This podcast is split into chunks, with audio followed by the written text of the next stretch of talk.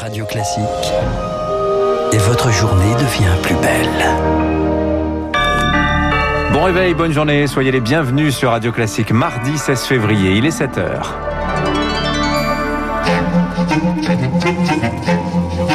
6h30, 7h30, la matinale de Radio Classique avec Dimitri Pavlenko. À la une ce matin, les médecins généralistes en renfort pour la vaccination contre le Covid. Dans 10 jours, ils pourront commencer les piqûres dans leur cabinet avec l'aide précieuse des pharmaciens. Depuis quand le virus d'ailleurs circule-t-il dans le monde? C'est l'un des mystères que les enquêteurs de l'OMS essayent de percer en Chine. Il était là depuis peut-être plus longtemps que l'on ne le croyait. Et puis pourquoi le prix Goncourt, l'anomalie d'Hervé Le Tellier, pulvérise-t-il tous les records en librairie? Réponse à la fin de ce journal. Radio Classique. À la une, donc, se faire vacciner contre le Covid. Lucille Bréau, se faire vacciner par son médecin, ce sera bientôt possible. Dans moins de 10 jours, le 25 février, les généralistes pourront faire leur première piqûre dans leur cabinet. Des doses réservées d'abord aux patients âgés de 50 à 65 ans qui présentent des soucis de santé. Elles seront fournies par les pharmaciens. Les officines vont recevoir 700 000 doses du vaccin d'AstraZeneca qui seront ensuite dispatchées aux médecins dans les prochains jours. C'est un vrai partenariat pharmacie-médecin qui se met en place, Victorien Willaume. La pharmacie de Roger Wagdin reçoit la semaine prochaine des doses du vaccin AstraZeneca.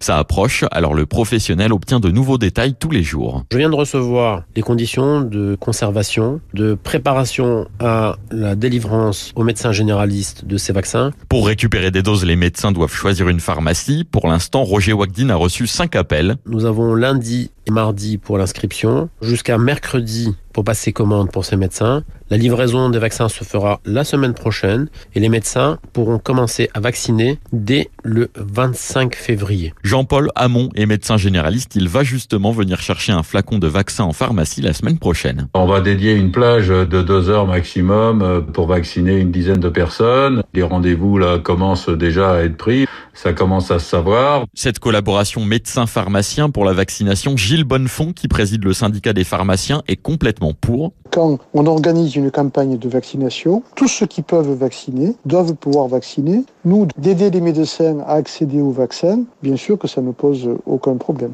Mais il a surtout hâte de passer à la prochaine étape quand les pharmaciens pourront eux-mêmes vacciner. La région de Dunkerque, elle reste en état d'alerte face aux variants. 2400 doses du vaccin de Moderna vont être débloquées pour les personnes les plus vulnérables dans les jours à venir.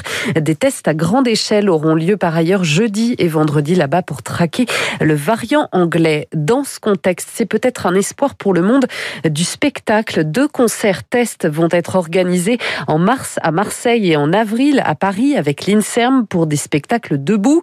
Roselyne Bachelot, la ministre de la Culture, l'a annoncé hier. Les cas positifs ne seront pas filtrés pour voir ce que donne le brassage. Un colloque scientifique est d'ores et déjà programmé le 8 avril à Marseille pour confronter les résultats. Direction la Chine, à présent, là où le virus est apparu, l'équipe de l'OMS, l'Organisation mondiale de la santé, poursuit son enquête. L'origine de la pandémie, vous le savez, reste bordée de mystères. On ne sait toujours pas précisément quand elle a commencé, mais des éléments laissent à penser que le virus était présent là-bas bien avant décembre 2019, dans une ampleur beaucoup plus importante qu'annoncée par la Chine, Eric Kioch. Pour estimer l'ampleur de l'épidémie, les experts ont utilisé une règle simple, celle de la proportion. Ils ont appliqué ce que l'on sait du virus aux 174 cas sévères détectés à Wuhan en décembre 2019. Peter Benem-Barek, le chef de la mission de l'OMS au micro de CNN. Le virus circulait de manière importante dès décembre 2019, car seuls 15% des personnes infectées présentent une forme sévère, quant au reste, ce sont des cas bénins.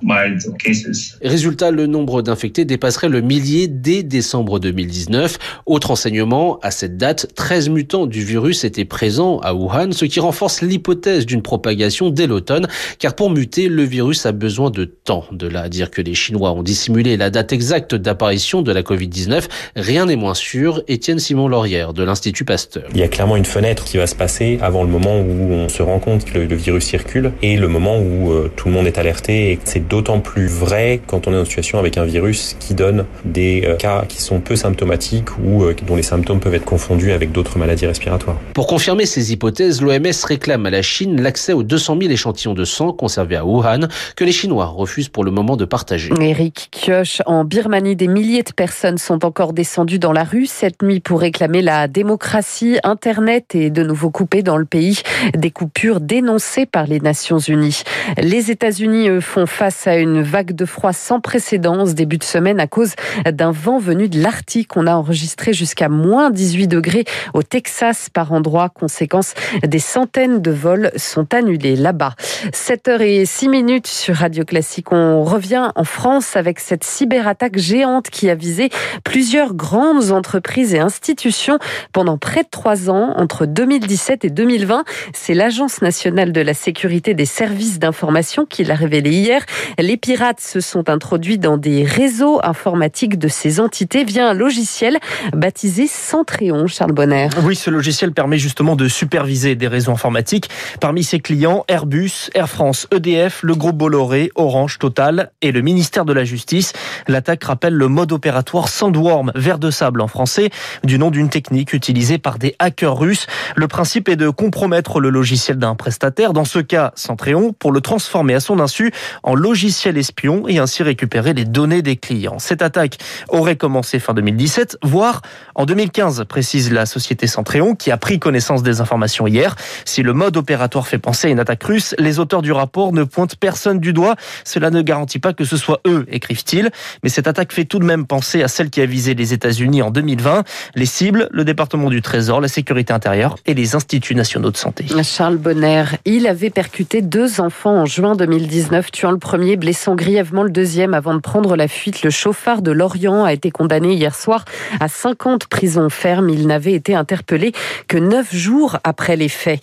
C'est un texte clivant qui sera soumis au vote des députés cet après-midi. Le projet de loi confortant les principes de la République, autrement appelé loi séparatisme, il sera examiné à partir du 30 mars ensuite par le Sénat.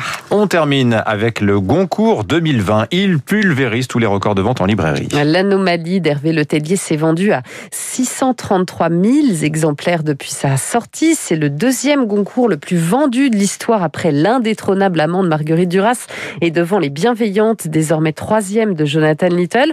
Comment expliquer un tel engouement? Camille Schmitt a posé la question à Anne Lorvial, la cofondatrice de la librairie ici à Paris. Pour nous, ça a été la meilleure vente de Noël et la deuxième vente de janvier. Donc, c'est assez inédit. Il y a deux raisons à ça, en fait. D'une part, le concours, c'est un très bon livre. C'est un gage de qualité. Et là, on est sur un livre qui est aussi extrêmement euh, facile à offrir parce que tout public, qui se lit comme un polar et à la fois qui a une grande finesse, qui est assez euh, virtuose. Et je pense que la deuxième raison aussi de ce succès, c'est que à Noël, euh, il n'y avait pas de lieu culturel ouvert à part les librairies et que le livre a été encore plus un cadeau très offert. Voilà, on reste quand même loin du million 630 000 exemplaires de l'amant. Et puis, il y a du foot ce soir, Dimitri, huitième de finale AD de la Ligue des Champions. Le PSG affronte le Barça en Espagne, c'est à 21h. Oui, le succès du concours est inversement proportionnel à celui de la Palme d'Or à Cannes. Ça, c'est assez frappant.